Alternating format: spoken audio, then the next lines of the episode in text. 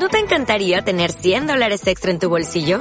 Haz que un experto bilingüe de TurboTax declare tus impuestos para el 31 de marzo y obtén 100 dólares de vuelta al instante. Porque no importa cuáles hayan sido tus logros del año pasado, TurboTax hace que cuenten. Obtén 100 dólares de vuelta y tus impuestos con 100% de precisión. Solo con Intuit TurboTax.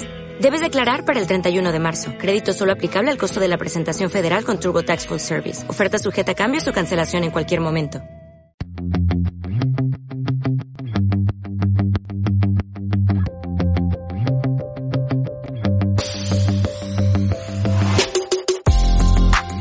División El Teniente tiene un importante lugar en la historia de Chile. Y eso es lo que queremos compartir con ustedes. Bienvenidas, bienvenidos. Esto es Historias de Cordillera, el primer podcast de radio División El Teniente.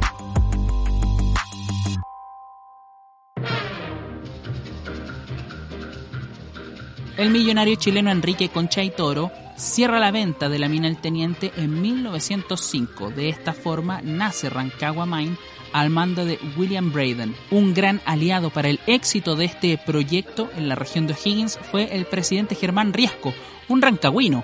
El 29 de abril de 1905, Germán Riesco entrega la autorización para operar en Chile y la Rancagua Mine le dio paso a la Braden Copper Company. William Braden y sus socios, los hermanos Guggenheim, se pusieron a trabajar en la cordillera. Primero operaron con una concentración gravitacional con capacidad de 250 toneladas de cobre por día y tres años después alcanzaron las 3.000 toneladas diarias. La pujanza económica atrajo miles de trabajadores. Braden Cooper Co. entonces construyó su Company Town en plena cordillera de los Andes. Sewell es una ciudad minera diseñada para hacer más confortable la vida en la mina y evitar los extensos traslados del personal.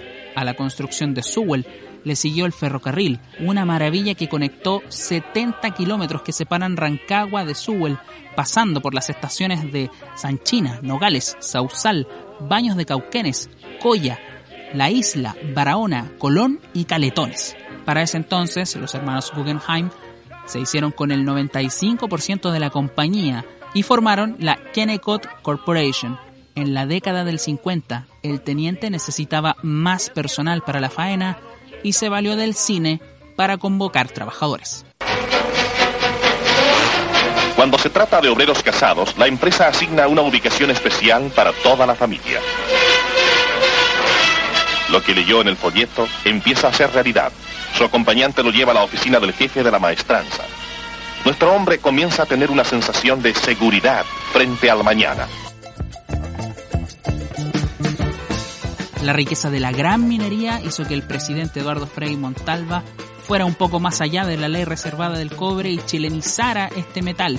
Y de esta forma, el Estado compró el 51% de las acciones de la Braden Copper Company y la dejaron en manos de la sociedad minera El Teniente. Industrialicemos el cobre y el hierro chileno y para que el interés de Chile, representado por el Estado chileno, sea el que diga siempre la palabra directora respecto al comercio, respecto al destino y a las condiciones en que se van a trabajar los productos chilenos en nuestro país. En el gobierno siguiente, en el de Salvador Allende, se nacionalizó el cobre. Eso fue en 1971.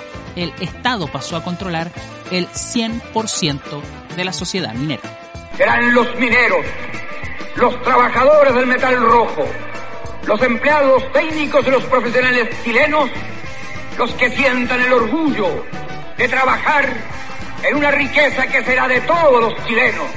La nacionalización del cobre tuvo un gran impacto en la región, permitió la construcción de la carretera del cobre y también dio paso a la operación Valle. Todos los habitantes de Sewell debían dejar la ciudad de las escaleras para vivir en Rancagua. En 1976 el teniente quedó en manos de la Corporación Nacional del Cobre. En menos de un siglo, la mina El Teniente pasó de ser explotada por un minúsculo grupo de pirquineros a tener más de 14.000 trabajadores preocupados de la extracción del metal.